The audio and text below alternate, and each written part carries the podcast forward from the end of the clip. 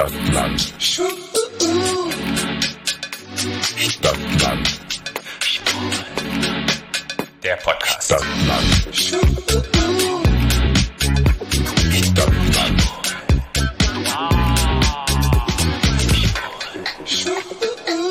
Hallo. Und herzlich willkommen. Zu Stadtland Schwul, eurem queeren Podcast aus Berlin.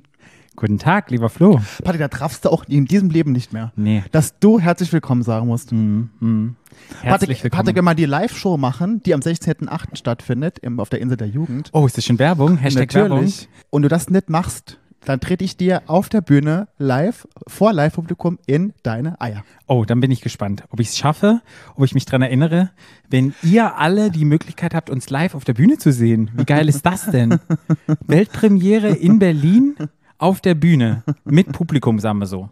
Live mit Publikum. In Corona-Zeiten gab es ja schon einmal eine Live- Veranstaltung, Livestream. Stream, genau. Und da haben wir euch ja nicht gesehen. Na, und jetzt gibt es halt eine Live-Veranstaltung, wo halt Leute live buhen können. Ja. Oh, oh, das wird gefährlich. das wird gefährlich. Äh, pf, oh ja, oh ja. Nein, niemand boot. Ich glaube, es kommen nur Leute, die uns gerne haben. Nur unsere, uns, nur unsere Freunde kommen. Nein. Ich glaube, jeder, der diesen Podcast hört und der in Berlin ist und der so denkt, geil, die Arbeit, die die beiden Jungs leisten, das machen die alles als Hobby, das machen die aus Spaß an der Freude. Und jetzt haben wir die Möglichkeit, die mal live kennenzulernen, die zu unterstützen, live zu lachen, zu weinen, Und ich hoffe, das Weinen- glücklich zu sein. Ja, Ich weinen hoffe, vor, vor Trä- Freudentränen, sagen wir so. Okay. Ich wollte gerade sagen, weinen soll bitte niemand. Wir freuen uns, 16.8. Guck mal, Ja. starten wir die Folge mit Werbung. Auf, Na der, auf der Insel Der Jugend. in Berlin im Treptower-Park. Ja, genau. Und da wird es eine Live-Sause geben. Ich kann mir, ich, wir garantieren nicht mehr für nichts. Es gibt GästInnen und ja, ich glaube, es Überraschungsgästinnen. Ja. Und es wird super, super schön und es ist draußen und ihr könnt euch Tickets holen bei krasserstoff.com und ihr findet auch einen Link bei uns in der Instagram-Bio. Ja, genau. Gut, Werbung Was Ende, kostet, ha? das, was kostet das Ganze? Ich glaube, 16 Euro? Ja, 16 Euro. Mit Vorkauf, die Vorverkaufsgebühr ist da mit drin, glaube Ah, ich. ja. 16 Euro und 30 Cent. Macht es mal. Wir freuen uns. Wir kriegen die kennenzulernen. 30 Cent. Genau. Okay, heute geht's los mit einem Thema, das ist schon ein ernsteres Thema so Ja. ein bisschen. Aber uns beiden liegt es am Herzen und wir denken, es ist wichtig, darüber zu reden. Und zwar geht es um Hasskriminalität und Ja. dort im Besonderen in der LGBTQIA-Plus-Community, beziehungsweise nicht in der, gegen die Ja. LGBTQIA-Plus-Community. Wie heißt es in Deutsch? Sag mal nochmal. Warte, LSBTI TI. plus. Okay, aber bevor wir starten, wisst ihr ja, wir haben immer eine ganz tolle Rubrik. Und Ja, die, Rubrik neue Rubrik heißt Genau. der Social Media Post der Woche Mhm. von A Bis Z. Stadt Social Media. Ja. Magst du beginnen mit deinem Social Media Ja, Post? ich bin ein bisschen, heute bin ich ein bisschen cheesy. Äh, Und heute ist mein Lieblings- oder mein Social Media Post der Woche mein eigener. Okay. Und zwar habe ich die Woche ein Foto gepostet, auf dem trage ich ein T-Shirt. Und jetzt kann man wieder sagen, hier Flo schon wieder halb nackt und so, ja, aber es geht dabei um was. Und zwar machen zwei Bekannte von mir, die haben, eine, die machen so Klamotten selber, so T-Shirts und Pullis und die haben immer sehr ähm, provozierende Sprüche auf dem Shirt drauf. Und in, jetzt in der Pride-Zeit haben sie eine, so eine Sonderkollektion. Und auf meinem T-Shirt steht drauf, und ich werde ja nicht müde, das immer zu sagen, ich bin ja pro, äh, pro Flittchen und pro Sluts, ähm, da steht drauf, all slut, no shame. Weil es geht ja, haben ja schon ein Thema gehabt, Slut-Shaming und so, ja, ist ja immer noch ein Riesenthema. Und es hat mich ein bisschen berührt, weil ich einfach auch dachte, ich, man ist ja als schwuler Mann schon, also generell als Mann ja privilegiert gegenüber Frauen zum Beispiel. Dann habe ich mir jetzt zum Beispiel überlegt, weil über, zum Beispiel über dieses Foto haben meine Kollegen alle gelacht. Flo, was hast du wieder gemacht da, wie lustig und ha, ha, ha, ne? Du, du schon wieder. Dann habe ich mir überlegt auf der Arbeit, nichts gegen meine Kollegen, ist so generell. Wenn ich jetzt eine Frau wäre und würde das genauso machen, würden meine Kollegen dann genauso lachen? Oder würden mich meine Kollegen deswegen krimi- diskriminieren? Oder, würd- oder generell nicht meine Kollegen, aber generell Menschen. Ist man nicht als Mann oder als schwuler Mann oder als Mann, der so halbnackt auf Instagram sich bewegt, ist man doch, hat man doch eher noch mal ein bisschen leichter, Und man, damit wird eher belächelt als ernst genommen oder als jetzt zum Beispiel Frauen, wenn es Frauen machen würden. Auf jeden Fall. Wenn Frauen, sagen wir mal, wenn Frauen so offen mit ihrer Sexualität umgehen würden. Also so, so upfront mit Sexualität. Ja. Wäre das genauso respektiert wie Nein, jetzt bei überhaupt mir? gar nicht. Da sind wir noch lange nicht. Genau. Und deshalb ist mir das sehr, sehr wichtig, dass ich das heute nochmal erwähne, dass wir da irgendwann hin müssen. Dass es eigentlich gut ist, wenn man offen mit seiner Sexualität umgeht und darüber spricht. Muss, muss nicht jeder machen. Viele wollen das auch nicht, das ist auch total in Ordnung. Aber wenn man das macht, doch immer das respektiert werden sollte. Ja. ich, von jedem. Ich glaube halt, da merkt man wieder, das Rollenbild der Frau in unserer Gesellschaft ist halt noch ein anderes. Und ich glaube, man muss sich immer bewusst sein, als auch weißer schwuler Mann hat man andere Privilegien als vielleicht ein schwarzer schwuler Mann Ja. oder ein, ja, ein, ein, ein Transmann. Und man muss immer gucken auf die Schwächeren. Und ich glaube, das vergisst man ganz oft, dass wir Ah, auch privilegiert sind Schwächer. Nicht schwächer, Entschuldigung, das habe ich falsch ausgerückt, aber für Leute, die noch mehr diskriminiert werden. Ja, und deshalb war mir das heute wichtig. Heute war ich cheesy und habe das zu meinem Social Media Post der Woche gemacht, weil das Thema mir einfach wichtig ist. Das ist ein Statement, das ist mir wirklich, wirklich wichtig. Glaubst du, wir kommen irgendwann mal dahin? Ich glaube schon. Ja? Ja. Wir sind auf einem guten Weil die Weg. Frauen, weil ich glaube, Frauen werden in der Hinsicht immer emanzipierter und trauen sich viel mehr als äh, früher. Und das finde ich gut und wichtig, dass man über Sex spricht. Ja. Und dass man über Vorlieben spricht. Und dass man zum Beispiel auch Sexgeschichten erzählt. Ich finde es so geil, wenn mir Leute Sexgeschichten erzählen. Also gute Sexgeschichten, nicht irgendwelche Scheiße, was passiert ist. Und auch Frauen. Ich finde, man muss darüber offen reden. Ja. Wenn, man, wenn man möchte. Wer das nicht will, muss ja auch nicht. Aber wenn man es macht, finde ich gut. Du, ich habe Sexgeschichten zu meinem Beruf gemacht. Ich bin Sexualtherapeut, von daher kann ich das nur Naja, bei dir ist ja das ist ja alles sehr problembehaftet, muss man ja sagen. Ja, wenn Leute Probleme haben, kommen sie zu mir. Das Eben, also ich finde halt so gute Sexgeschichten halt, weißt du, was einem, was einem, was einem gefällt und was man, ne, was man vielleicht ausprobiert hat und dass man sich auch wirklich selber ausprobiert und wenn man möchte, soll man sich auch so zeigen und ich, ähm, ja, ich bin pro dem Ganzen und ich unterstütze das und Ja, Ja. ich finde, es ist generell, sollte die Sichtweise auf Sexualität sich verändern in unserer Gesellschaft und es aus dieser tabu schambehafteten Ecke einfach mehr in den Fokus Ja, und ich muss auch werden. sagen, bei mir war das ja auch so. Ich meine, bei- mir haben es Leute akzeptiert, dass es so ist. Ich bin einfach so, wie ich bin. So bin ich. Ganz viele meiner Kollegen und Freunde und keine Ahnung, was folgen mir bei Instagram und die sehen das ja immer. Ich hab, das ist mir total egal. Hm. Ich bin so, wie ich bin. Das kann man gut finden oder schlecht finden. Und so. Und die haben das akzeptiert. Ich bin so persönlich. Ich bin halt ich. Hm. Und das, ich wäre halt froh, wenn es alle Menschen schaffen würden, dahin zu kommen, dass sie so, wenn sie das möchten, so akzeptiert werden, wie sie sind. Egal, was sie machen. Hm. Das wäre halt schön. Ja. Gut. Mein Social Oh, Media. ist so deep. Meta, Meta-Ebene, Meta-Ebene. Ach, so schön, man kann auch mal deep Ja. sein. Mein Social Media Post der Woche, der kommt von Penny Deutschland. Und Mhm. zwar hat Penny Deutschland ein zweiminütiges Video rausgebracht. Mhm. Ich liebe ja Drag Queens, weißt du, du liebst ja auch Drag Queens. Und zwar ist da Olivia Jones, Kelly Hilton, Wawa Wild, Barbie Stupid und Lee Jackson. Aha. Und es ist ein ganz tolles Video, richtig glam, bunt, neon, schick, erstmal so ein bisschen klassisch Travestie, so Chansonmäßig beginnt's und dann nachher wird's richtig so ein bisschen Hip-Hop und so, wie heißt die mal? Anaconda Don't, wie heißt die Sängerin? Na, Nicki Minaj. Nicki Minaj, genau, so geht, geht so ein bisschen so eine Rap-Geschichte rein und ist ein richtig schönes, tolles Video geworden, wo Penny Deutschland Werbung gemacht hat. Und ich finde Für. Penny jetzt. Für Penny. Mhm. Und Ja. na klar kann man jetzt hier wieder sagen, Pinkwashing, keine Ahnung, jetzt muss da noch Penny irgendwie auf den Zug springen, aber ich denke einfach so, hey, Berliner, Berliner Drag Queens sind gar keine Berliner Wollte ich Drag gerade Queens. sagen, das ist eine einzige. Ich weiß gar nicht. Also deutschen Drag Queens wird eine Bühne gegeben in einer in, in einem großen ähm, Discounter in der Werbung zu sein und es ist echt lustig und gut geworden und ihr könnt es euch mal angucken und es heißt, wer günstig will, muss Penny. Hashtag Werbung ist es jetzt nicht, wir kriegen von denen nichts bezahlt, aber es geht einfach um die Kunst, die dahinter steckt. Und wir werden das na klar auch posten unter Stadtland Schwul, unsere beiden Social Media Posts Ja, der Woche. und dann könnt ihr da hingehen und könnt euch das angucken. genau. Dann könnt ihr mich in Latexmaske und dich bei Penny sehen. Nee, mich könnt ihr nicht bei Penny sehen. Ihr könnt Wawa Wild, Kelly Hilton, Olivia Jones, Barbie Wäre das, Stupid nicht, und Lee wär das Jackson. nicht witzig, wenn äh, Penetration aus Amerika da auch mitgemacht hätte? Hm. Okay, dann starten wir mit unserem heutigen Thema. Unser heutiges Thema bedeutet ja Hasskriminalität in der LGBTQIA-Plus-Community oder wie wir das heute gelernt haben. Flo, wie heißt die schöne Wort? LSBTI. Genau. In LSBTI. Deutsch. Das ist die deutsche Version von LGBTQIA+. Mhm. Oh Gott, nach so vielen Jahren kann ich es auch endlich nochmal. Sehr gut.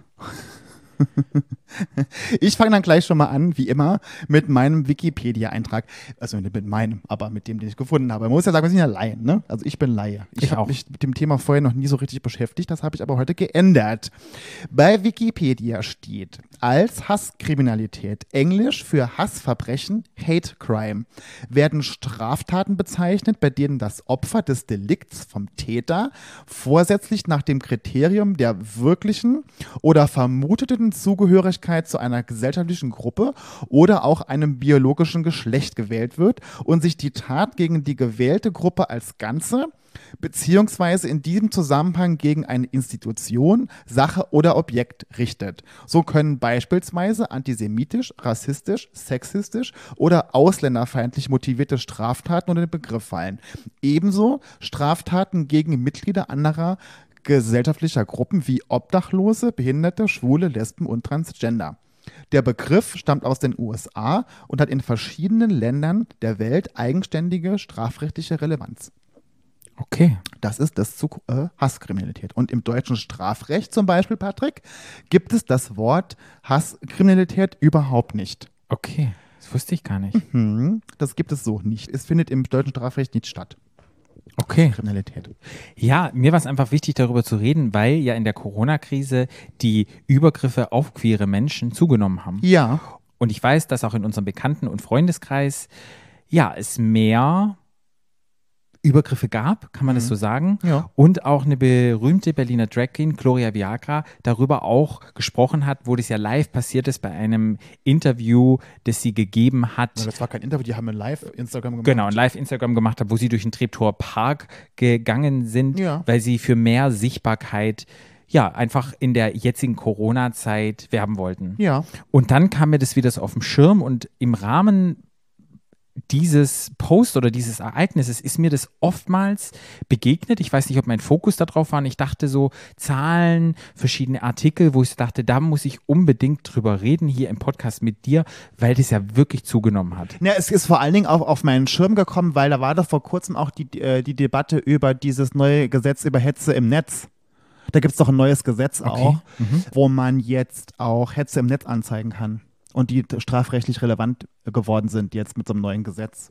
Auch Hasskommentare gehört das ja, ja, dazu? ja, ja, ja, ja. das Okay, ist, das und, in, und, in nicht. de, und in dem Rahmen ist ja- Hasskriminalität ist ja, gehört ja auch dazu im weitesten Sinne, ne? ja. Genau. Man muss ja so sagen, ich habe einige Artikel gelesen und wir hören das nachher auch noch im Interview mit Anne von Knoblauch, die die Ansprechpartnerin ist für LSBTI in Berlin. Im, beim LKA, ne? Genau. Ja. Und die hat ja gesagt, wir haben ja so gefragt, welche Leute üben denn Hasskriminalität aus? Ja. Und oftmals wird es ausgeübt von Männern. Ja. Es gibt, glaube ich, auch eine Prozentzahl, ich habe es nicht vergessen. Äh, ich ich habe es jetzt vergessen, ähm, was das nochmal waren. Ich glaube, es waren 90, sogar um die 90 Prozent, dass Jo, es von Männern ist. vorstellen, mhm. Und es wird oftmals im Zusammenhang mit toxischer Männlichkeit genannt. Ja. Ich finde diesen Begriff toxische Männlichkeit total doof, weil letztendlich, wenn es eine toxische Männlichkeit gibt, muss es ja auch eine nicht toxische Männlichkeit geben. Und ich finde generell dieses Männlichkeit, Weiblichkeit hatten wir in der letzten Folge mit David Loveridge, haben wir ganz lange darüber gesprochen, finde ich, sollten wir von freikommen. Deshalb mag ich dieses, diesen Begriff gar nicht, weil, Okay. ähm, ja, Und wieso würdest du es dann, wie würdest du es sonst beschreiben? ich glaube halt, ich, fi- ich finde halt dieses, ich will mich halt frei machen in meiner Zukunft von diesem männlich-weiblich. Weil männlich wird ja immer assoziiert mit guten Attributen. Zum größten Teil, man ist stark, man hat Kraft und das Weibliche wird ja eher damit assoziiert mit, man ist schwach, man ähm, hat nicht so viel zu sagen so, und so. mhm. Und deshalb, wenn es eine toxische Männlichkeit gibt, muss es ja auch im Umkehrschluss eine nicht toxische Männlichkeit geben. Und ich glaube, Männlichkeit an sich ja, Gut, ja, aber das ist wieder sehr das- Ich wollte gerade sagen, das ist auch schon wieder zu tief ins Klo gegriffen. Wie würdest du es denn sonst beschreiben? Hm? Wie würdest du es denn sonst beschreiben, dann das Ganze? dass es Männer sind, die, ich habe ja auch Studien dazu gelesen, die, glaube ich, in ihrer, in ihrer Art sich angegriffen fühlen gegenüber Menschen, die ne, anders sind als sie selbst. Ja. Wie würdest du es für dich beschreiben? Toxische Männlichkeit. Du würdest toxische Männlichkeit nehmen.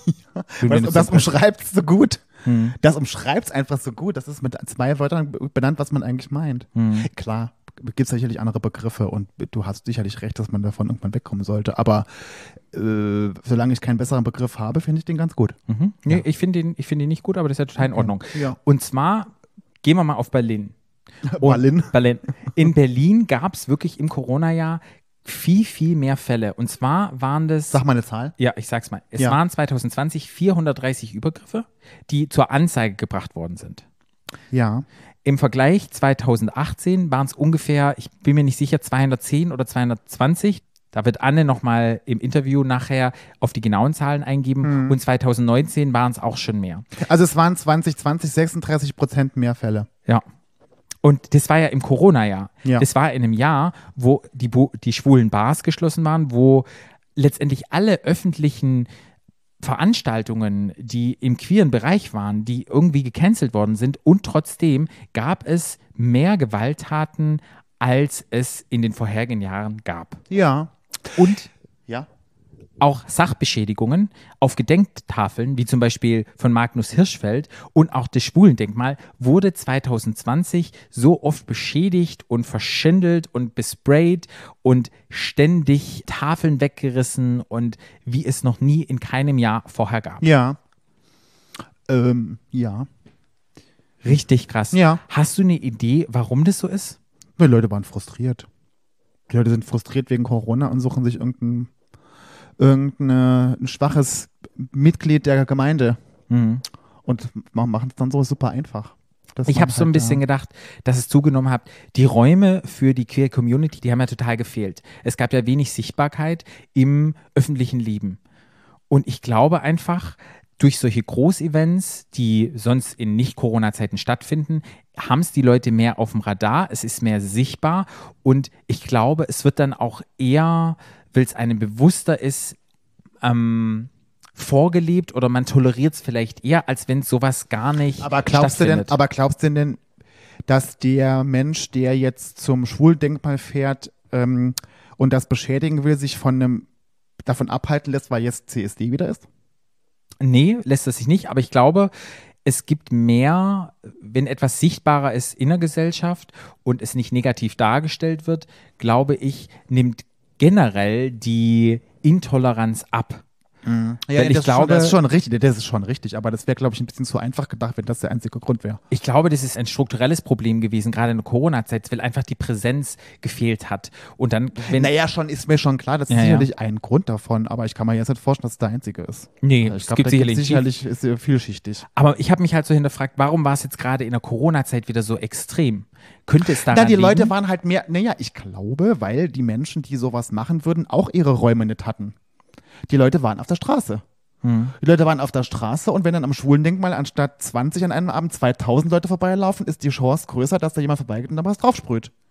Und wie mh, erklären sich die ganzen Übergriffe, dass die auch zugenommen Das haben? ist genau das Gleiche. Genau das Gleiche. Wenn du irgendwo hingehen kannst, wo du unter, dir, unter, dein, unter deinesgleichen bist, das machen ja wir, das machen aber Menschen, die jetzt zum Beispiel übergriffig werden würden, ja genauso. Die treffen sich auch in irgendwelchen Bars oder Clubs oder in irgendwelchen, keine Ahnung wo. Und es war ja auch alles zu. Die mussten ja alle auf die Straße. Die waren alle in irgendwelchen Parks oder keine Ahnung, wo sie rumgelaufen sind. Und so trifft man sich eher mal.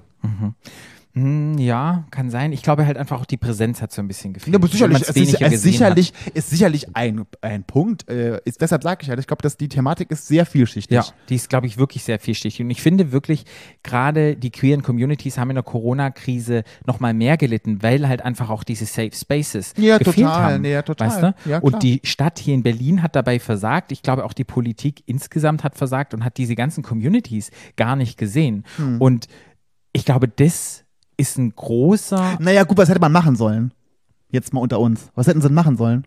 Corona war da. Was macht ja, man? Ja, was, warum haben die denn versagt? Was haben sie denn versagt? Die Clubs mussten ja schließen. Die Ja, Bars ja. auch. Ja, aber vielleicht schon alleine hat es lange gedauert mit dieser Wahlfamilie, welche Leute darfst du sehen? Weißt ja, wir okay, okay, okay, solche Sachen. Okay, das ist geschenkt, das ist geschenkt. Ja. Das ist geschenkt. Aber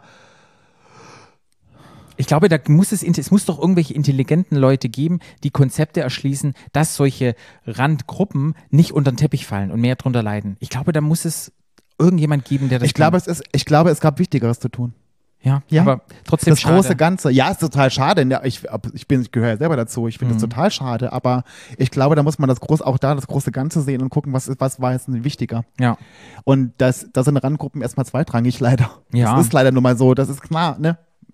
Wir, se- wir werden oft nicht gesehen, wir wurden auch da wieder nicht gesehen, aber ich glaube, da in Corona-Zeiten gab es andere Probleme für die Regierung. Ja, und ich glaube, es geht nochmal einen Schritt tiefer. Es muss halt einfach auch, dass solche Übergriffe und so diese Hasskriminalität nachlässt. Da muss einfach viel auch in die Bildung gesteckt werden, in Schulen, in Kindergärten. Auch wenn sie jetzt nicht repräsentiert auf Ich- der Straße ist. Wir werden es ja nachher, wir werden es nachher noch mal sehen und hören.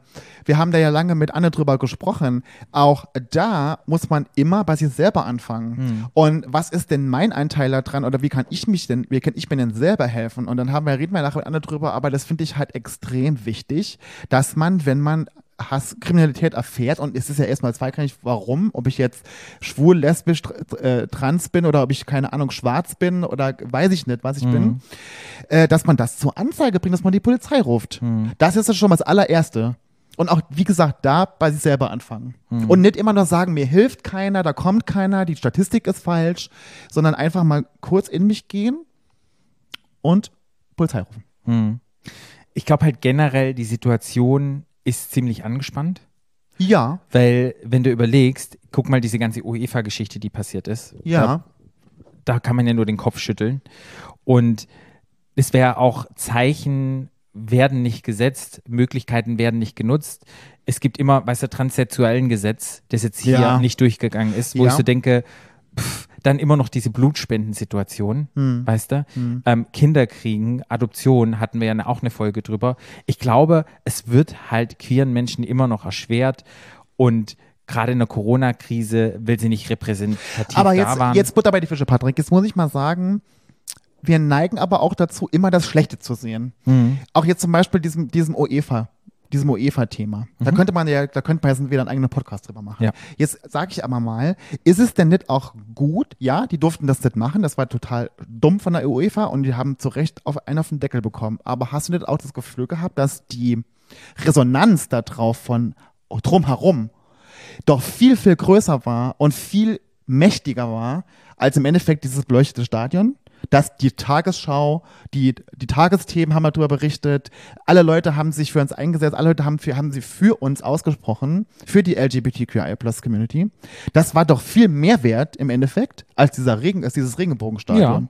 Ja, das gut. muss man ja einfach auch mal sagen. Und dass, dass wir überhaupt dahin gekommen sind, ist doch gut. Ja. Das hätte, das hätte es vor 20 Jahren nicht gegeben oder vor 10 oder vor 5.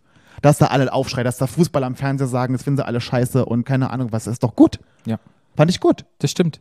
Und das war jetzt wieder eine Situation durch solche Großevents, jetzt war es keine Schwule, wo das wieder in den Fokus der Leute gerichtet wird und wo wir solche Themen, die einfach wir tagtäglich erfahren, wir queeren Menschen, die wieder durch Nachrichten, wie du sagst, durch Tagesschauen, wo das wieder ein bisschen präsenter ist, wo ich einfach glaube oder hoffe, dass durch so ein Aussprechen und durch eine Berichterstattung und Dokumentation vielleicht auch die Hasskriminalität wieder ein bisschen nachlässt. Ja, weil man muss ja auch sagen, dass zum Beispiel, wenn in einem Land wie Ungarn die Politik solche Gesetze erlässt, das natürlich auch die Hasskriminalität fördert.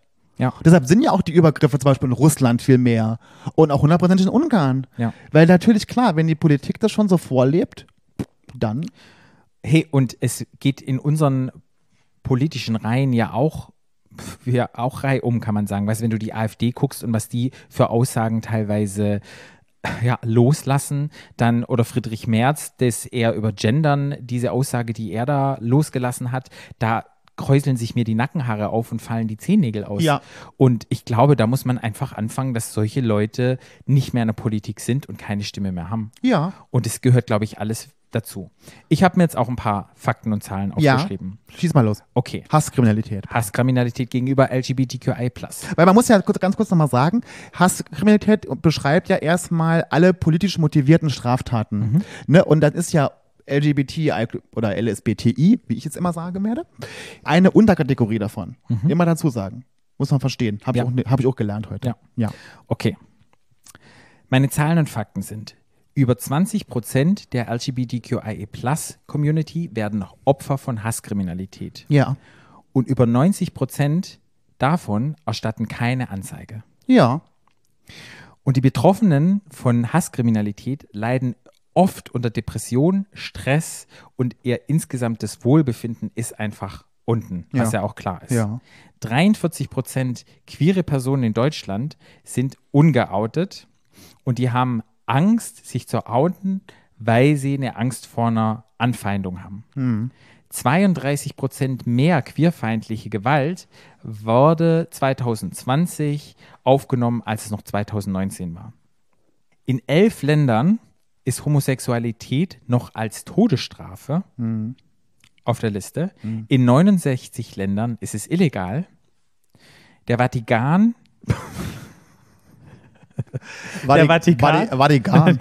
der Vatikan spricht sich immer noch gegen die Segnung von homosexueller Paare aus. Das habe ich doch, aber jetzt mal unter uns. Das finde ich auch doof. Das ist so sau, sau, sau, sau doof. Weil interessiert mich ein, das interessiert mich ein Scheißdreck, was der Papst macht. Soll er von, auch. also, also, dass da überhaupt irgendjemand, dass das überhaupt zum Thema kommt, dass das für irgendjemand wichtig wäre, finde ich schon lächerlich genug. Also, sorry. Aber egal, das- Und wenn man dann so gläubig ist und schwul ist, dann hat man Pech gehabt. Sorry. Das sind ähm, meine Fakten, die ich halt aufgenommen habe. 350 Transmenschen wurden 2020 weltweit ermordet. Krass, das ist so krass. Ja. Und in nur elf Ländern werden queere Menschen durchs Grundgesetz geschützt. Zum Und soll Beispiel. ich dir was sagen? Die Ja. kann ich dir nicht sagen, Achso. welche die elf Länder sind. Ja. Aber Deutschland gehört nicht dazu. ja. Richtig krass. Ja. Naja. Das sind die Zahlen und Im Fakten. September sind Wahlen, Leute. Überlegt euch gut, was ihr wählt. Und jetzt geht man ja davon aus, dass es ja Männer sind zwischen 20 und 30 Jahre, die Hasskriminalität gegenüber unserer Community Mhm. ausüben. LSBTI. Es gibt eine Studie von der University of Georgia. Und zwar wurden dort hetero-Männer eingeladen. Aus welchem Jahr ist die? Die ist aus 1996. Mhm. Also schon ein bisschen her. Ja. Aber dort wurden die in zwei Gruppen unterteilt. Einmal Männer, die sagen würden, sie sind homophob. Ja. Sie wollen damit nichts zu tun haben. Und einmal eine Gruppe von Männern, die damit kein Problem haben. Heteromänner. Denen wurden Pornos gezeigt. Geil. Jetzt steige ich ein. Jetzt steige ich ein. Mhm, Ja. Steigst du an? Heteropornos, Homopornos und Lesbenpornos. Oh, okay. So. Und zwar mussten die so ein spezielles Gerät um den Penis tragen, die den Umfang misst des Penises. Also sollte eine Erektion oder eine, ja, eine Anschwellung stattfinden des Penises, wird es sofort Also auch so ein Halbsteifer. Genau. Alles, was, sobald da irgendwie mehr Blut durchläuft und es Richtung Erektion geht, zeigt das Gerät an. Kann ich, stelle ich mir so ein bisschen vor, wie so dieser Lügendetektor-Test, wo du sofort sehen kannst, ob dich etwas erregt oder ja, aber da nicht. geht es ja um Pulsschlag beim Leben. Ist ja egal. Ist halt so ein ähnliches Gerät.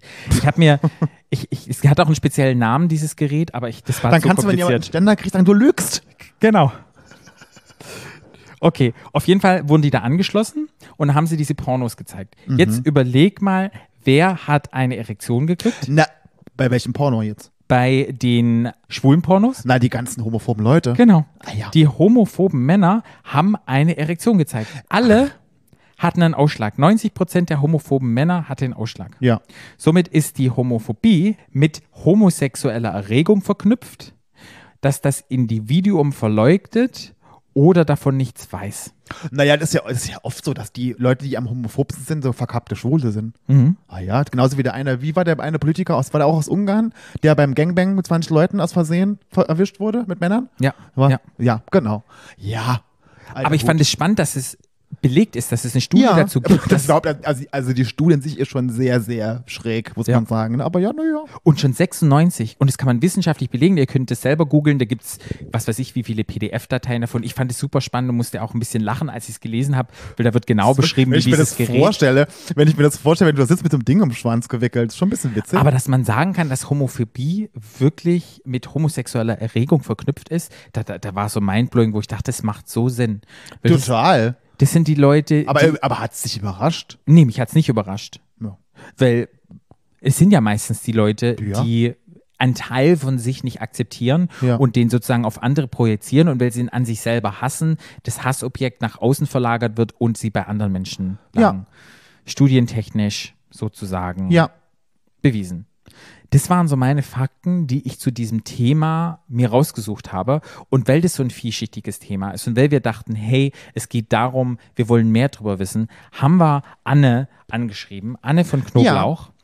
Und wie wir vorhin schon benannt hatten oder vorhin noch nicht benannt haben, weil wir haben es nämlich mehrmals jetzt aufgenommen, weil es heute sehr Und heiß Und ist. wir wissen, ob wir es gesagt haben oder nicht. Genau, so, so weit kommt schon mit uns. Ja. Wird sie unseren Fragen Rede und Antwort stellen. Und Ja, wir stehen. saßen, stehen, genau.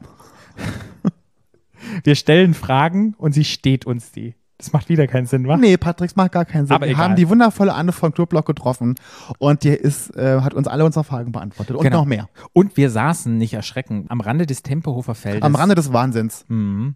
Unter einem Baum, im Schatten. Und wenn ihr eine kleine Krähe hört, die vielleicht irgendwie ein paar Geräusche macht, macht euch's nicht draus. Es Das- wurde das- das war Patrick. Mhm. Dann wünschen wir jetzt viel Spaß mit dem Interview. Wie wir es versprochen haben, ist jetzt unser lieber Gast da. Die, Unsere liebe Gästin. Unsere liebe Gästin, genau. Die wir mit vielen Fragen bombardieren werden, so ein bisschen. Kann man das sagen, bombardieren? Ja. Ja. Ja. Ja. Ja. Magst du dich mal vorstellen, wer du bist? Ja, sehr gerne. Erstmal Dankeschön, dass ich hier heute eure Fragen beantworten darf. mein Name ist Anne von Knoblauch. Ich bin die Ansprechperson oder eine der beiden Ansprechpersonen für LSBTI der Polizei Berlin. Herzlich willkommen in unserem Podcast. Ja, wir freuen uns auch, dass wir dich sozusagen für unsere Fragen zur Verfügung haben. Also erstmal muss ich ja sagen, ich wusste ja überhaupt gar nicht, dass es so Menschen gibt bei der Polizei. Wusste ich gar nicht. Das ist mir Oh. neu. Ja, nee. Also, weil als Patrick mir das erzählt hat, hat ich so, ach krass. Mhm. Da gibt es extra zwei, ne, ihr seid ja zu zweit, zwei Menschen, die sich nur darum kümmern. Und jetzt kriegst du wahrscheinlich noch einen größeren Schreck, seit Ja. 1992 bereits. Unfassbar. Das ist wirklich, also das, ne, man lernt ja auch nie aus, finde ich. Ja, was genau sind denn deine Aufgabengebiete? Also, was machst du? Oder ein Aufgabenbereich. Was, Ja. so, was deckst du denn ab? Genau, also wir sind zumeist extern tatsächlich zuständig, also das heißt außerhalb der Behörde, also nicht für unsere Kolleginnen und Kolleginnen da, obwohl wir da auch nicht auflegen, wenn die anrufen und es ja irgendwelche Problematiken auf Dienststellen gibt. Natürlich sind wir auch da. Wir sind auch für die Aus- und Fortbildung da. Das bedeutet, dass wir auch unsere Polizeischüler, Schülerinnen fortbilden in der Thematik Hasskriminalität. Was ist Hasskriminalität? Homotransphobie, ne? das ist ganz wichtig. Aber zumeist sind wir doch extern unterwegs. Das bedeutet, dass wir alle Fälle bekommen, die in Berlin angezeigt werden, Ja. ähm, homotransphob motiviert äh, und dann eben auch schauen, auswerten in der Statistik, wo ist der Schwerpunkt, wo passieren die meisten Sachen, wo ist Handlungsbedarf, wo müssen wir irgendwie tätig werden, ja, mit einem Präventionsstand, mit anderen Behörden oder mit den Bezirksämtern, ähm, mit den NGOs, wo können wir tätig werden, was können wir machen, um äh, ja, aber auch das Vertrauensverhältnis in die Polizei zu stärken und bei vielen auch wiederherzustellen. Ja. Mm, Du sagst Vertrauensverhältnis. Ist das Vertrauensverhältnis da zur Polizei? Weil jetzt, bevor ich nicht wusste, dass es sozusagen ein spezielles Amt oder wie sagt man, ein bestimmt, eine bestimmte Abteilung? eine bestimmte Abteilung genau gibt, war mein Gefühl immer so, oh, ich gehe da lieber nicht hin, weil ich aus meiner eigenen Erfahrung nach 20 Jahren Berlin eher negative ähm, Erfahrungen gemacht habe, wenn es um Homosexualität geht und der Polizei. Von daher, Bombe. Bombe geplatzt. Bombe explodiert. Weg Patrick. ist ja, Na. kann man das so sagen, dass da noch viel Luft nach oben ist? Äh, Ja, erstmal ist es super schade, dass du diese Erfahrung machen musstest, dass du sie gemacht hast. Ja, wir wissen, das Vertrauensverhältnis ist, ist jetzt nicht das Beste. Das hat aber auch damit zu tun, die Polizei ist der Strafverfolger gewesen und das auch noch bis 1994, Paragraph 175 hier Ja. als Stichwort. Ne?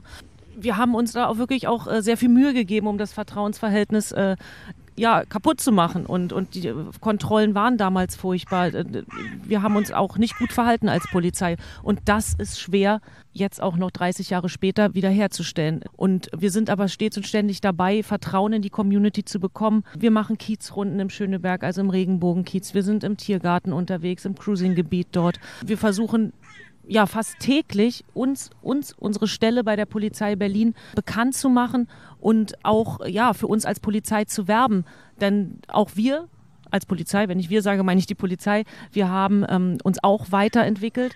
Natürlich, ich kann mir vorstellen, dass es immer noch bestimmt auch KollegInnen gibt, die, die mit Homosexualität, Transgeschlechtlichkeit nicht umgehen können. Aber äh, die gibt es überall und Ja. die werden wir äh, auch vermutlich nicht alle rauskriegen aus Ja. der Behörde. Meines Erachtens haben die da nichts zu suchen. Und natürlich, wenn Missstände sind, wenn irgendwas passiert ist, wenn man sich ungerecht behandelt fühlt, wenn man sich diskriminiert fühlt, wir sagen immer, bitte, bitte erzählt uns davon oder geht in die Internetwache, dort gibt es ein Beschwerdeformular, nutzt dieses auch und sprecht darüber, was euch passiert ist, denn nur so können wir auch äh, auf diese Missstände ja einwirken und ja und auch was bewirken. Ja, da hatte ich äh, zu dem Thema, ich arbeite in der Psychiatrie und ich habe da äh, durch relativ oft mit, äh, mit Polizei oder mit der Polizei zu tun und ich hatte mal einen netten Polizisten auf Station, den ich einfach mal gefragt habe, was ich denn, wenn ich jetzt persönlich angegriffen werde oder beleidigt werde oder homophob angemacht werde, was ich denn machen kann oder was, was meine Möglichkeiten wären. Und hat er, guckt mich halt an und hat so ganz nett gelächelt und hat gesagt, naja, es wäre schon mal gut, wenn du schon mal die Polizei rufen würdest. Ja. Und dann habe ich, weil er sagt, so einfach ist es, weil wenn wir es nicht wissen, können wir nicht kommen und können nichts machen. So, und das war so erleuchtend für mich, obwohl das so ganz banal ist, aber es, es stimmt eigentlich, weil man selber ja, also wenn man als, ich jetzt als homosexueller Mann, gehe immer darüber so hinweg und denk so, ja, ich bin besser als die, ich höre mir das gar nicht an, ich ignoriere die einfach und gehe einfach weiter. Und dann dachte ich mir aber irgendwann, es ist ja eigentlich auch nicht okay. Es ist nicht okay, wenn ich auf der offenen Straße beleidigt werde und beschimpft werde oder, oder noch schlimmer irgendwie angegriffen werde, nur aufgrund meiner Sexualität oder meines Äußeren oder egal warum. Und, ähm, und dann aber an den Schritt zu gehen, zu sagen, ich rufe die Polizei, war für mich immer so, oh nee, die kommen eh nicht, oder die, denn die kommen, die lachen mich aus, oder die, dann sind die weg. Oder man hat dann tausend Erklärungen im Kopf, warum man halt nicht die Polizei ruft. Und so. Und dann dachte ich mir so, ja, so einfach ist es einfach Polizei rufen. Und er sagt, weil wir kommen auch und wir machen auch was. Und nur dann können wir was machen, wenn wir es wissen. Genau, genau, genau. Da kann ich auch nur sagen, Polizei rufen, Ja. natürlich. Und wenn man Angst hat in dem Augenblick oder der Täter ist schon weg oder die Täterin kann ja auch sein, Ja. äh, ist schon weg und, und man ist der Meinung, das hat gar keinen Sinn mehr. Soll man es vielleicht, kann man es ja auch noch mal zu Hause sacken lassen Hm. und dann aber spätestens vielleicht doch noch mal überlegen, Mensch, äh, eigentlich muss ich mir das nicht gefallen lassen. Der oder die sind jetzt, äh, haben jetzt ihren ihren Scheiß hätte ich jetzt fast gesagt, ihren Scheiß gesagt und, Ja. und haben mich beleidigt als Person und, und sind auf meine sexuelle Orientierung gegangen. Aber äh, das dürfen wir uns nicht gefallen lassen, weil die machen ja immer weiter. Die wissen, es passiert nichts. Die. Ja. wissen ja ganz genau, Mensch, die rufen ja sowieso nicht die Polizei. Ja. Das, ist ja, das ist ja einfach. Ja. Da können wir ja schön äh, beleidigenderweise durch die Stadt laufen und es wird nie was passieren. Ja. Und deswegen ist es so wichtig, einfach die Polizei rufen und selbst wenn, selbst wenn der Täter, die Täterin schon weg ist, weg sind, dann ist ja immer noch die Möglichkeit, klar, die Anzeige wird entgegengenommen, man bekommt eine Vorgangsnummer ausgehändigt und irgendwann, es gibt, man trifft sich immer zweimal im Leben. Ja. Und irgendwann sehe ich diese Person wieder, dann rufe ich die Polizei und sage, ich habe hier einen wiedererkannten Straftäter, das ist die Vorgangsnummer, nehmen Sie bitte die Personalien auf. Der hat mich vor zwei, drei, vier, fünf Wochen Mhm. Ja. beleidigt oder Mhm. hat mich auch äh, vielleicht äh, körperverletzt. Ja. Mhm. Also das war jetzt so meine Frage. Ich sitze in der U-Bahn und es passiert ja öfters, dass man dann irgendwie, hey du scheiß Schwuchtel, dass man irgendwie blöd angemacht wird. Wie verhalte ich mich in der Situation? Weil ich habe immer Angst, habe den Mund gehalten, habe es immer ignoriert und dachte, okay, ich sage da jetzt gar nichts. Oftmals ist es ja leider so, dass die sitzenden Personen, die in dem Abteil sind, auch nichts sagen und man ist dann ganz still und denkt so, nee, ich kann da nichts sagen, weil die steigen mit mir aus und dann kriege ich eins drauf. Wie verhalte ich mich als Person in so einer Situation? Was mache ich? Hast du da einen Tipp? Ich hätte wahrscheinlich auch nichts gesagt. Man hofft ja, dass man auch Hilfe bekommt. Äh, Zivilcourage hier das Stichwort von, von irgendwelchen Mitfahrenden in diesem Waggon. Aber wir spinnen jetzt einfach mal den Sachverhalt, dass es nicht so ist. Ich würde wahrscheinlich im Anschluss, wenn der Täter, die Täterin ausgestiegen ist, würde ich mir einen Zeugen suchen oder eine Zeugin, fragen, haben Sie das gerade gehört, können Sie mich irgendwie unterstützen? Und dann kann ich die Polizei rufen. Oder das Internetwache kann ich auch nutzen, wenn ich nicht auf eine Polizeistation gehen möchte. Dann kann ich auch mir ganz normal in einer Suchmaschine Internetwache Polizei suchen. Da kann ich eine Anzeige statt. Da ist es aber richtig wichtig und das ist wirklich enorm wichtig, wenn mir das in der BVG passiert oder auf einem Bahnhof. Ja, oder im U-Bahn-Waggon, dann muss ich mich ein bisschen beeilen. Die Polizei hat nur 48 Stunden Zeit, auf dieses Videomaterial, und das ist vorhanden, zuzugreifen. Und wenn ich dann noch einen Zeuge oder eine Zeugin habe, die die Aussage gehört habt, also die Schwuchtel beispielsweise, ne, das ist doch ideal. Wir haben Fotoaufnahmen, wir haben Filmaufnahmen, aber halt, hier ist doch Eile geboten, 48 Stunden, und es ist leider weg. Aber das ist ein guter Tipp, finde ich, mit dem Zeugen auch. Auf die Idee wäre ich auch nicht gekommen. ja. Dass man dann sich quasi jemanden rauspickt, der da noch dabei saß und sagen, äh, hier mal bitte ne, einfach den Namen oder Adresse aufschreiben. Das Ja. reicht ja dann schon. Oder die Telefonnummer. Oder Telefonnummer, Genau. ja. Mhm. Kannst du dich an die Situation erinnern, wo wir bespuckt worden sind, die Flaschen nach uns geworfen haben, wo wir zum ähm, wie heißt es, Südblock gelaufen klar, sind. natürlich. Da waren wir ja untereinander auch alle Zeugen. Ja. Sprich, das war auch so eine Situation, wo wir dachten, eigentlich jetzt so im Nachhinein, also erstmal, aber nicht dagegen, also jetzt nicht hier aktiv werden und dann, sondern eher sich zurückhalten, weil dann kriegt man halt eventuell eins auf den Mund. Ich werd, da hätte ich mich wahrscheinlich auch, also ich Okay. könnte mir vorstellen, dass die Situation dann eskaliert wäre. Ja. Geht ein paar Schritte weg, geht, weiß ich nicht, stellt euch an der nächste Ecke. So weit weg sind die Täter dann auch nicht. Die bleiben Mhm. doch meistens in ihrem Dunstkreis. Ruft die 110, sagt, wir werden hier mit Flaschen beschmissen. Und das ist auch ein Stichwort, da sind meine Kollegen aber ganz schnell da. Mhm. Also mit Flaschenwürfen, Körperverletzung. Mhm. Also ja, das funktioniert Ja. relativ schnell. 110. Ja. Also dann könnte man online Internetwache gehen, dann kann man die 110 anrufen. Das sind sozusagen die Dinge, die man machen sollte. Ja, oder, oder wenn man gerade in der Nähe ist und der, also wir haben sehr viele Polizeiabschnitte in der Stadt, Mhm. äh, dort kann man auch jederzeit hin und äh, 24 Stunden und eine Anzeige erstatten. Beim Berghain ist Abschnitt 51, falls man, falls man da mal angemacht wird. Oder wird man aus anderen Gründen angemacht. Aber ja, da ist auch einer. Und jetzt die nächste Frage ist, was alles kann genau zur Anzeige gebracht werden? Weil wenn jetzt jemand sagt nur Schwuchtel oder sowas, das ist dann sozusagen auch schon etwas, wo man sagen kann, hey, den zeige ich an.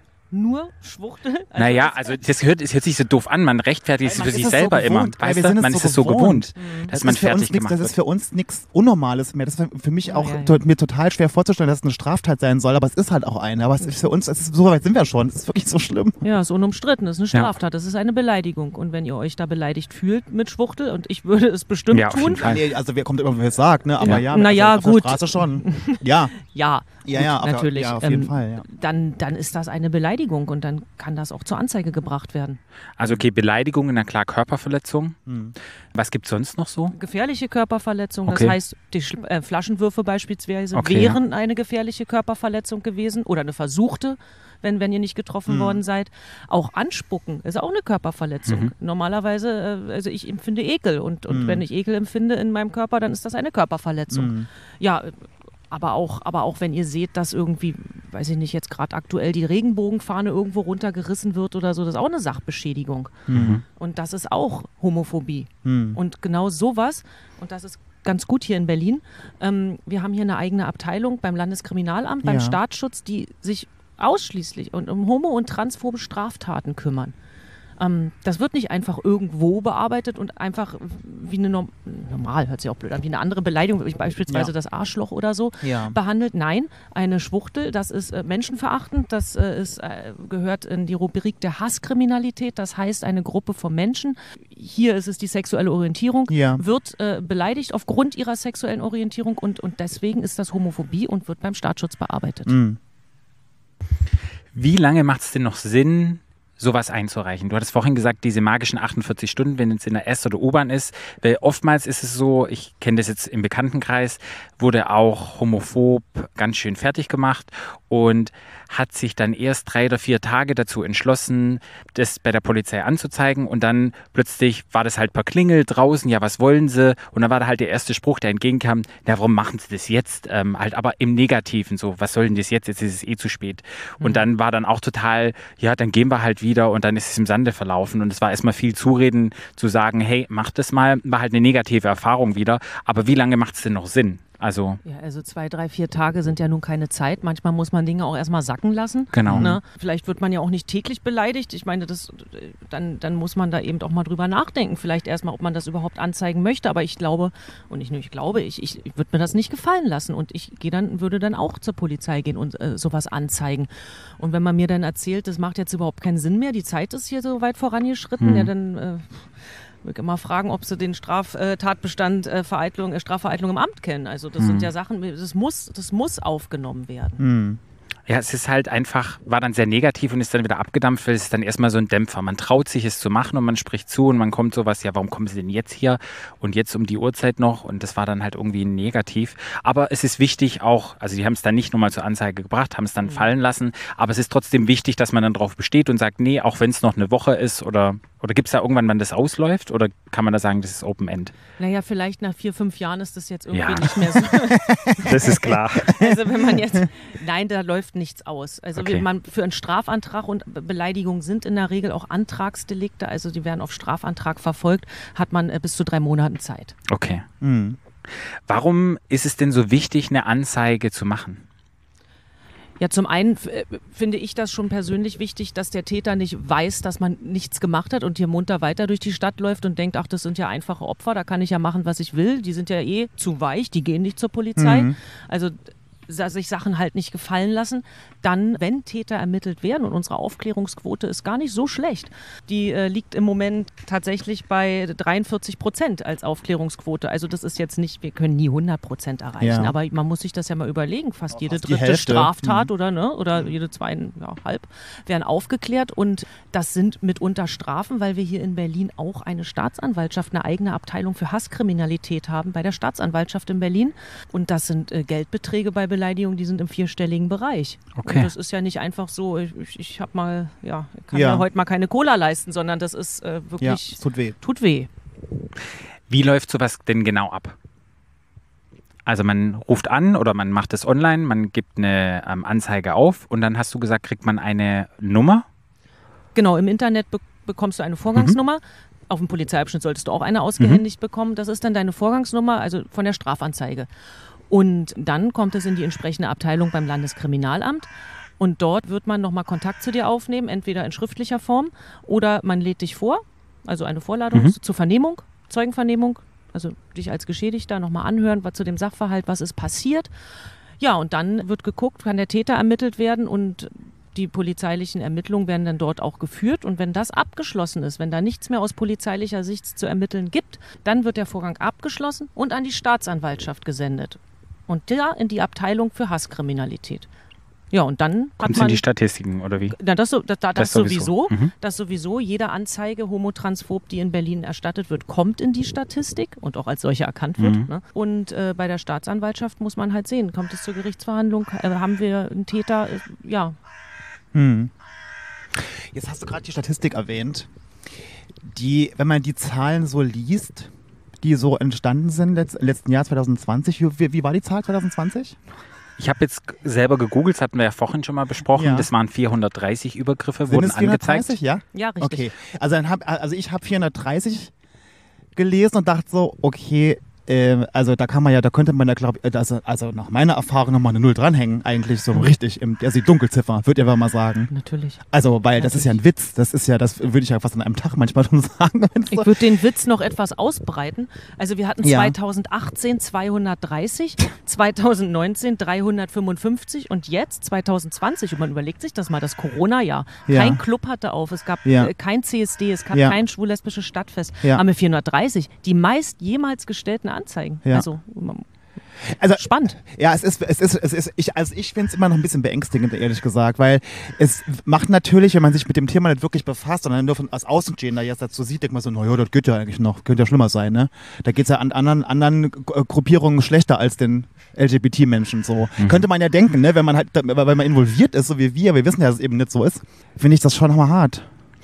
Aber wir sprechen natürlich von einer riesen, riesengroßen, äh, von einem riesengroßen Dunkelfeld. Ja, ja, also ja, wir ja. sprechen von 95 Prozent und dass da noch eine Null hinten rankam. Na, Ja. Natürlich. Ja. Warum denkst du, dass viele Leute es nicht machen? Also ich wusste nicht, dass man es machen kann.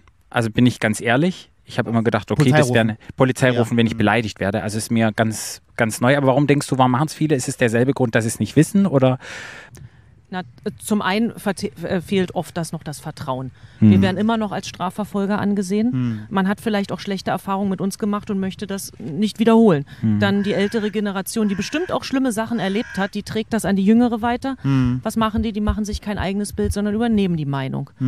Und äh, ja, auch der Punkt natürlich, das bringt nichts oder die Polizei macht nichts oder das, das ist ja zu geringfügig. Das ist auch ein ganz, ganz wichtiger Punkt, den du auch ansprichst. Aber auch viele, viele Männer sind ähm, insbesondere im Regenbogenkiez, aber auch im Cruisinggebiet ungeoutet. Also die haben keine Lust. Das, Und die wollen nicht, dass ihr, ich nenne es jetzt einfach mal Doppelleben auffliegt und die Post nach Hause bekommen, äh, wo Ja. dann plötzlich drin steht, ja hier äh, Tiergarten nachts um zwei und, und die Frau dachte, die wäre auf Betriebsfeier oder keine Ahnung. Natürlich auch der, der, der Punkt, dass viele Männer ungeoutet sind, ist auch Ja, Okay, ja, das, das, das macht schon auch Sinn, ja, das stimmt, ja. Also bei mir war es tatsächlich so, weil ich, ich wusste es einfach nicht besser. Ich habe das einfach nicht auf dem Schirm gehabt, tatsächlich. Und ich muss auch sagen, ich habe mit der Polizei immer nur gute Erfahrungen. gemacht. Ich meine, ich wurde auch schon mal kontrolliert, ich musste auch, ich wurde auch schon mal im Auto angehalten, ich musste mal Strafe bezahlen, also so, äh, bin auch schon mal zu schnell gefahren, und so, das, ne, aber das war immer meine eigene Schuld. Aber ich habe, wenn, immer wenn ich im Kontakt mit Polizisten war, tatsächlich, egal wo das war, egal ob ich im Saarland, wo ich herkomme oder hier in Berlin, das fand ich immer nett. Also, das war nie irgendwie, ich, ist das nie unangenehm gewesen oder ich bin irgendwie oder habe mich da irgendwie schlecht behandelt gefühlt oder irgendwie oder hätte das Gefühl, ich kann mich jetzt an die wenden, wenn's, wenn ich irgendwas brauche oder wenn irgendwas passiert ist oder so. Das kenne ich gar nicht. Ja, ich glaube, das ist halt auch einfach auch wichtig zu wissen, dass es wirklich eine Abteilung gibt, die einfach darauf spezialisiert ist, wo Leute eine Ausbildung haben, wie gehe ich damit um und wie das alles funktioniert. Und ich glaube, das nochmal zu wissen und deshalb haben wir auch dich eingeladen, dass du einfach auch nochmal so ein bisschen erzählen kannst, ähm, wie das abläuft. Wie sieht es denn generell mit der Diversität in der Polizei aus? Wird es diverser oder? Aber sowas von. Wir sind, äh, wir haben alles, alle und jeden. Bei uns, wir haben, sind eine bunte Polizei Mhm. und äh, bei uns sind alle Menschen vorhanden, die man sich vorstellen kann. Das ist schön. Hat es in den letzten Jahren nochmal zugenommen oder guckt man da jetzt speziell drauf, dass divers ist oder das passiert jetzt einfach automatisch? Ja, natürlich muss das auch automatisch passieren. Die, die Polizei muss sich auch weiterentwickeln. Und man hat ja in den vergangenen Jahren auch in der Presse gelesen, dass die Polizei auch vermehrt Kollegen, Kolleginnen mit äh, Migrationshintergrund sucht. Und gibt es spezielle Kurse? Also wenn man jetzt eine Polizeiausbildung macht und man macht, ähm, keine Ahnung, die, die normale Grundausbildung, ich weiß nicht, wie es funktioniert bei der Polizei, gibt es spezielle Kurse, die sozusagen Diversität, Homosexualität, ähm, Transsexualität, wie gehe ich mit solchen Menschen um? Wird man da speziell trainiert und ist das ein Muss? Genau, es gibt in der Ausbildung integriertes Diversity-Seminar. Also Mhm. ich glaube, das sind ein oder zwei Tage. Und dann gibt es noch einen Tag, der ist auch äh, in, in die Ausbildung integri integriert, ein Tagesseminar, wo mein Kollege Sebastian Stipp und ich uns vorstellen als Ansprechperson für LSBTI, ähm, über Hasskriminalität berichten, natürlich auch Bearbeitungshinweise geben, die die äh, Kollegen später auf ihren Dienststellen anwenden können, aber auch ganz wichtige Sachen in Bezug auf Transgeschlechtlichkeit, Transsexualität, ne? auch Durchsuchung von Personen, wie spreche ich die Person an, was ist eigentlich intergeschlechtlich, was ist divers überhaupt? Das, das wissen viele gar nicht, haben da irgend so ein Wissen, was jetzt nicht unbedingt damit übereinstimmt, Ja. äh, wie es wirklich ist. Und, und das ist ganz wichtig, dass wir diesen Tag auch haben, um auch die, Begr also die, die Buchstabenkombination unserer Behördennamen LSBTI ne, zu erklären. Und, Was und heißt ein LSBTI? Na, das ist LGBTQIA plus plus im Deutschen, Ah. LSBTI. Lesben, Schwule, Bi, Trans und intergeschlechtliche Plus. Menschen. Ich muss genau mal das so Gleiche. fragen. Ich hatte- Ja. Äh, okay. Das ist einfach die deutschen Ich bin immer so Begriffe. schlecht bei den ganzen Buchstaben. Ja. Die deutschen Begriffe. Ja, ich weiß, da fehlen Buchstaben, ähm, aber Deshalb aber macht man ein Plus müssen dahinter. wöchentlich unseren Behördennamen wahrscheinlich ändern. Ja, ja. Das, das geht Und das nicht. dauert jedes Mal zehn Jahre. Und ich um hoffe, da ist auch niemand böse drüber, dass wir nur Ach. LSBTI, ähm, ja, Ja, aber macht einfach ein es- Plus also, dahinter. Es ist bestimmt jemand es- böse, aber den reden wir einfach mal. äh, wir sprechen alle an. Und muss es auch jährlich irgendwie aufgefrischt werden? Sowas wie ein. Also, Ja, das vergisst man ja ganz schnell. Ja, aber weißt du, beim, beim, wenn du Notfallmedizin machst oder, oder wie nennt man das, Ersthelfer, musst du auch regelmäßig auffrischen. Und ich glaube, wenn du jetzt ein, ein Herbert nimmst, der in, keine Ahnung, in, in Zehlendorf in der Polizeiwache sitzt mit seinen 50 Jahren, der hat es doch schon wieder vergessen. Und wenn man da jährlich, deshalb ist so meine Frage, oder Naja, aber alle zwei ja Jahre öfter oder damit so. zu tun, denke ich mir mal. Ne? Man weiß nicht, in Zehlendorf, in der, nee, nee, egal. Ich weiß es nicht. Nein, Quatsch. Nein, das sollte ein Witz sein. Ähm, Ja, ja. Äh, falls er nicht angekommen ist. Ja. Nein, also äh, es ist so, also es gibt dieses äh, Tagesseminar in der Ausbildung. Ja klar, Herbert, ne, unser ausgedachter Polizist aus Zehlendorf, äh, wird sich vielleicht nicht mehr erinnern können oder hat dieses Seminar damals auch nicht ge genossen, weil es es noch nicht gab. Aber es gibt die Möglichkeit, uns zu buchen, hätte ich jetzt fast gesagt, uns auch äh, anzufragen, ob wir, äh, ähm, ja, dann kommen wir auf Dienststellen ähm, und sprechen nochmal über unsere Stelle, stellen uns vor. Aber wir haben auch einen wundervollen Kollegen, einen Transmann, einen Transpolizisten aus der Bundespolizei, der in hervorragender lustiger Art und Weise über sein Leben bei der Polizei erzählt und auch nochmal den Kolleginnen ähm, erklärt, was ist überhaupt Trans? Und Viele haben ja noch nie einen Transmenschen gesehen, Ja. zumindest bewusst nicht. Und dann haben sie endlich mal einen zum Anfassen und das ist Ja. auf seine lockere Art und Weise wirklich äh, toll und das bringt auch näher. Ja. Was wäre denn dein Wunsch für die Polizei oder für die Politik und für das Ganze, ja, für, deinen Arbeitgeber und wie du arbeitest? Gibt es da einen Wunsch?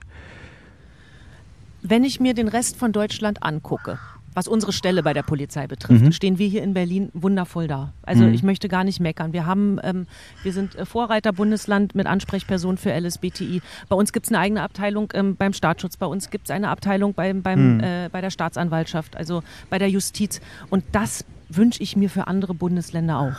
Ich spreche für andere. Ja. Ich möchte, dass alle Bundesländer so eine Stelle installiert haben bei der Polizei und das nicht nur im Nebenamt oder zu 20 Prozent, sondern genauso wie wir zu 100 Prozent. Ich würde mal ganz kurz mal ganz zur Statistik zurückgehen. Gibt es eigentlich eine Statistik darüber, wer, wie das Täterprofil ist? Also gibt es da, gibt's da den klassischen Täter oder gibt es den oder die klassische TäterInnen, Gruppierung? TäterInnen? TäterInnen, wir müssen ja Oder gendern. kommt, ist das von Viertel zu Viertel verschieden in Berlin oder wie ist das? Männlich, über 20, unter 30, Ja, fertig. okay. Ja. Okay. Also doch eher Männer. Eher Ja. homophobe Männer. Ja. Was macht dir am aller, allermeisten Spaß in deinem Job? Der Kontakt zu den Menschen. Die Gespräche. hm. Auch Positives zu erfahren. Das hast du nicht oft als Polizistin. Also dass das, oder ich als Polizistin habe das nicht oft gehabt, dass man Danke gesagt hat für irgendwas. Du kommst ja meistens da irgendwo hin oder zu irgendeinem Einsatz, wo man dir nicht unbedingt dankt für deine Anwesenheit. Ne? Und in dieser, auf dieser Stelle habe ich schon sehr, sehr viel Dank erfahren und Dankbarkeit, die mir entgegengebracht worden ist dafür, dass es uns gibt. Ja, aber ich kann mir das halt wirklich auch vorstellen. Ich, ich meine, mir war ja jetzt damals auf meiner Station, als der nette Polizist da war, nichts passiert.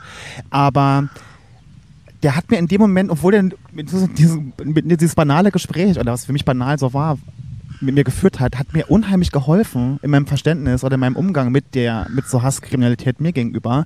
Und der war so nett und er hat mir das so trocken und so witzig auch gesagt, so, ja, ruf einfach an, so, ne. Aber ich fand das dann so, so gut für mich und es war so ein gutes, so eine, so eine gute Erfahrung, die ich gern mitgenommen habe dann in dem Moment, was mir total geholfen hat.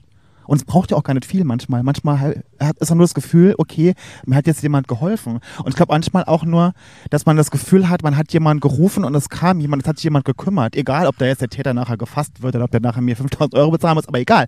Aber ich habe was gemacht und es kam jemand, hat mir halt wurde geholfen. Ich glaube, das ist ein gutes Gefühl. Genau, und für alle Fragen in, in die Richtung oder wie auch immer, oder wenn man keine Ahnung hat, ähm, wo, man, wo, wo man anrufen soll. Wir haben unser Beratungstelefon, gut, das ist jetzt nicht 24 Stunden besetzt, aber man kann uns eine Nachricht auf dem Anrufbeantworter hinterla- hinterlassen. Den können auch nur mein Kollege und ich abhören. Also es ist nicht so, dass da sämtliche Kollegen am Anrufbeantworter vorbeilaufen Ja. und das alles abhören oder unser Postfach lesen. Ja. Da haben nur wir Zugriff drauf und da kann man uns E-Mails schreiben und kann uns auch mit Namen da anschreiben und das äh, ist auch ganz sicher, dass wir das lesen und keine Frage ist blöd. Also Hm. könnt uns gerne anrufen und, und vielleicht könnt ihr nachher später dann noch die Telefonnummer nochmal Ja, wir werden euch gern. auf jeden Fall die in die, in die Show Notes. Ich wollte gerade eben sagen, ob du nochmal unseren HörerInnen das kurz sagen möchtest, die, wenn du die Telefonnummer hast oder eine E-Mail, wo sie sich melden könnten. Und wir fügen es na klar in die Shownotes ein, also ihr müsst runterscrollen, ihr kennt das ja schon.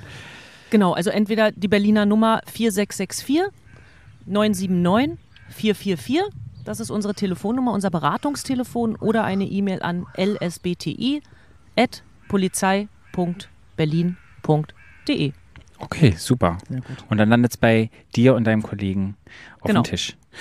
Ja, erstmal vielen Dank hier für die ganzen Fragen. Hast du noch eine Frage? Nee.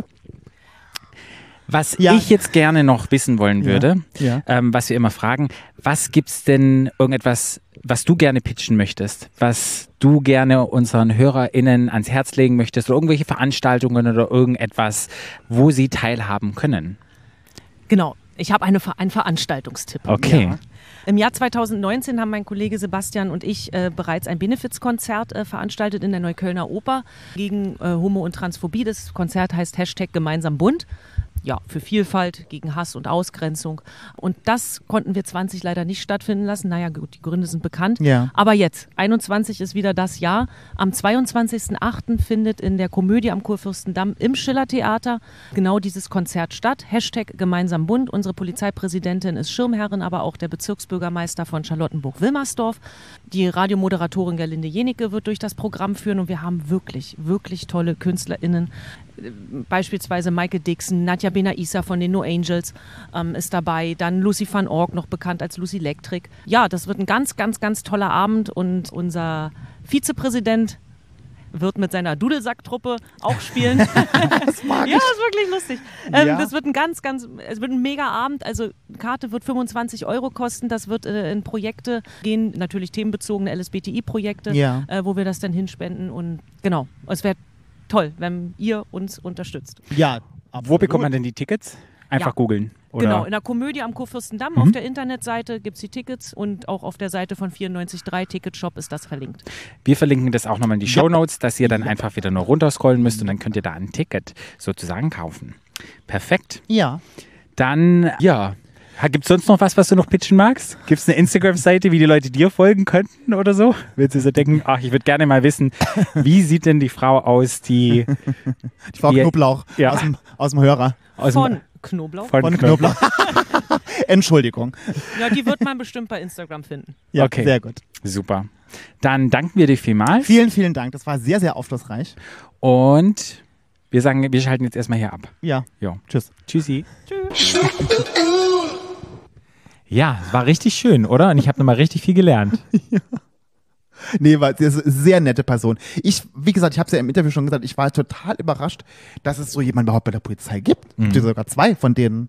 Das ist schon sehr interessant. Also ich fand sie sehr, sehr nett, sie ist sehr informativ, sie ist auch wirklich sehr engagiert und ist auch, ja, hat sie auch nochmal gesagt am Schluss, als wir uns verabschiedet hatten, dass, ich, dass man sich immer an sie wenden kann und äh, dass sie immer da ist und so. Das fand ich sehr, sehr schön. Ja, und ich werde auch nochmal in diese Show Notes, wie ich schon im Interview gesagt habe, nochmal alle Details von Anne und auch ihre, ihre Abteilung nochmal aufführen, dass ihr einfach finden könnt, wenn ihr irgendwelche Ansprechpartner braucht. Weil letztendlich, wenn es soweit kommt, gegen LGBTQI Community, dann landet es bei ihr auf dem Tisch letztendlich.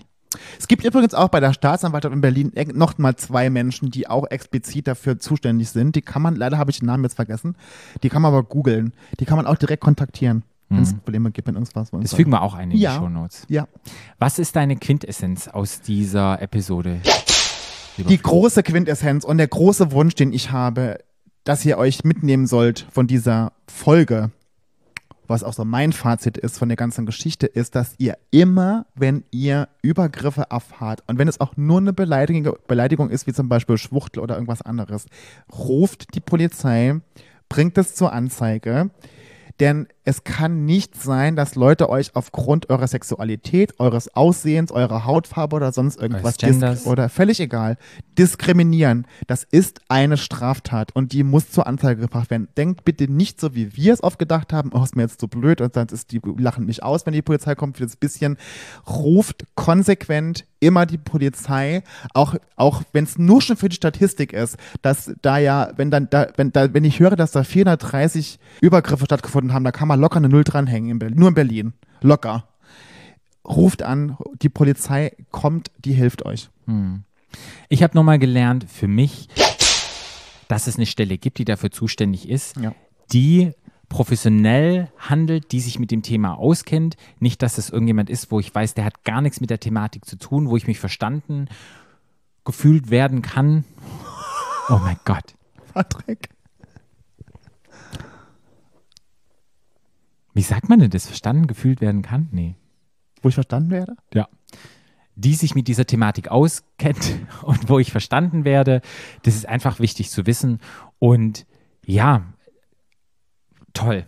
Einfach nur mega, dass wir das in Berlin haben. Und ich glaube, wir sind auch in Deutschland, in Berlin eine Ausnahme. Es gibt es, glaube ich, noch nicht in allen großen Städten. Ja, hat sie ja gesagt, ne?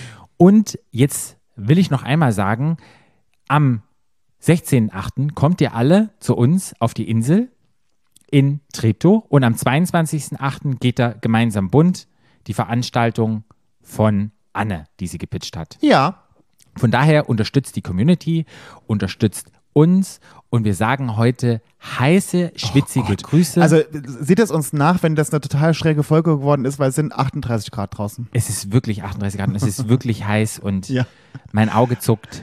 Patricks, Patrick sieht aus. Weißt du, wie das aussieht, dein Auge? Wie? Wie so eine kleine Eichel. Ja. Mein Auge glänzt. Ich habe eine Lidrandentzündung. Wenn es schon jemand, wenn es schon mal jemand hatte, jetzt können wir das ja auch aufklären. Es ist nicht, macht keinen Spaß. Es wird immer dicker, es wird immer geschwollener und ich Sieht bin aus, irgendwie ein bisschen siehst aus wie. Karl Dall. Auge zu und durch. Hm. Patrick. Okay, damit sagen wir Tschüss. Folgt uns, Und uns. schaltet auch in zwei Wochen wieder ein. Nee, schaltet auch nächste Woche bei ein zu Keeping Up with the Charmings. Genau. Und in zwei Wochen zur nächsten regulären Folge. Okay. Und folgt uns überall und liked uns. Wir freuen uns über jeden Kommentar und es bringt uns, na klar, weiter. Deshalb sagen wir Tschüssi. Tschüss. Stadtland. Der Podcast. Stadtland. stop.